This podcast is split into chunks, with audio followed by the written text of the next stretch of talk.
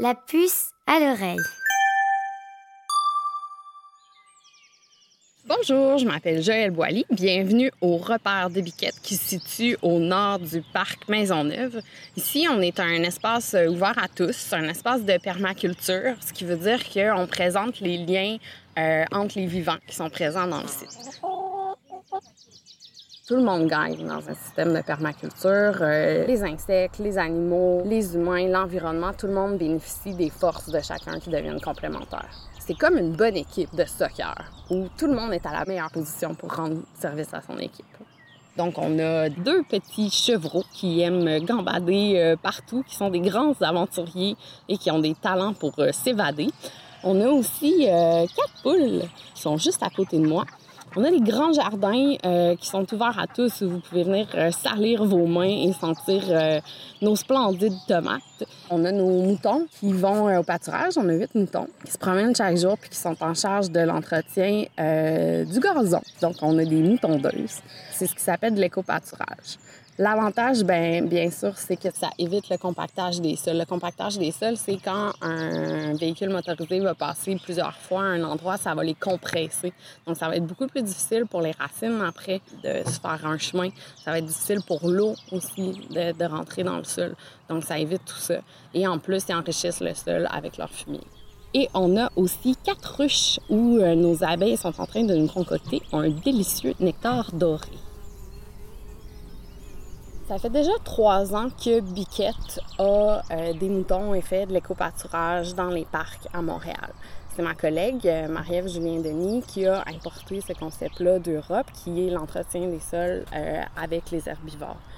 Et cette année, on a décidé, euh, elle et moi, d'expandre le projet qui est maintenant le repère de Biquette. L'idée, euh, c'est de continuer avec l'éco-pâturage, mais d'aller encore plus loin avec la permaculture. Donc, ça permet de démontrer plein d'écosystèmes. Donc, les insectes pollinisateurs, comment ils interagissent avec nos jardins quel type d'insectes il faut pour polliniser quel type de plantes, par exemple? Euh, en travaillant sur le projet, ça permet vraiment d'apprendre plein d'informations super intéressantes auxquelles on n'aurait jamais même pensé à réfléchir. Une des choses que, que j'aime apprendre aux gens qui viennent ici, c'est que, comme vous savez sûrement, les poules n'ont pas de dents.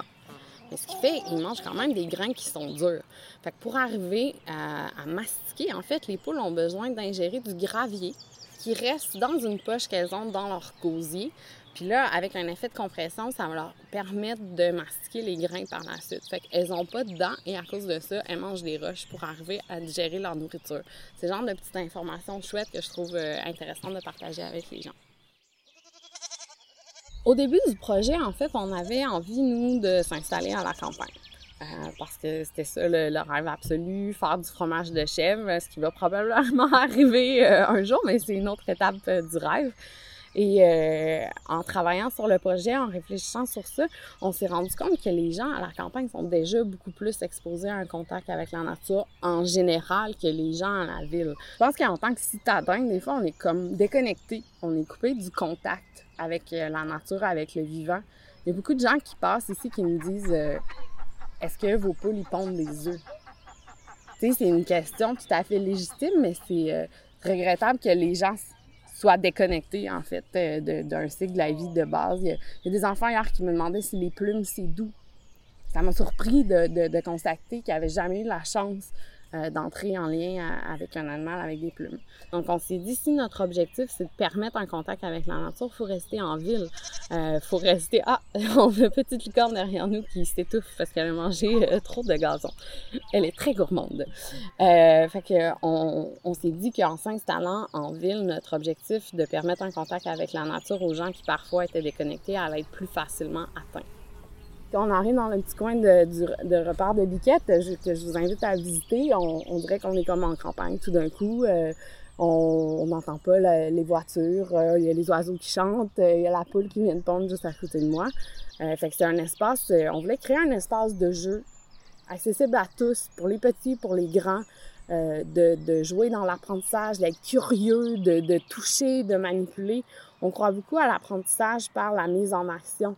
Euh, fait en, en, goûtant, en regardant, en touchant, en courant, en essayant, en tombant, en salissant, plutôt que euh, apprendre exclusivement dans les livres ou sur les bancs d'école. Fait que l'idée, c'était euh, un espace ouvert, accueillant. On a des grandes, grandes tables de technique où les gens peuvent se euh, rassembler, rencontrer des voisins. Ça fait peut-être dix ans qu'ils restent à côté, puis ils n'ont jamais parlé.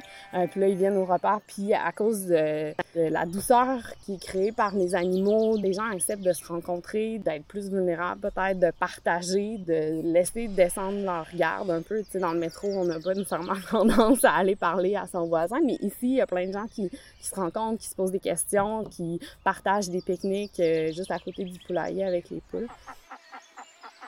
Un de nos rêves dans le projet de, du repère de Biquette, c'était euh, de susciter la curiosité chez les gens euh, et qui se questionnent sur leur place, eux, leur impact en tant qu'humains dans l'écosystème. Je pense qu'en tant que citadin, on est habitué à penser en silo, de façon séparée. C'est quoi mon besoin? Comment est-ce que je peux le combler de façon autonome?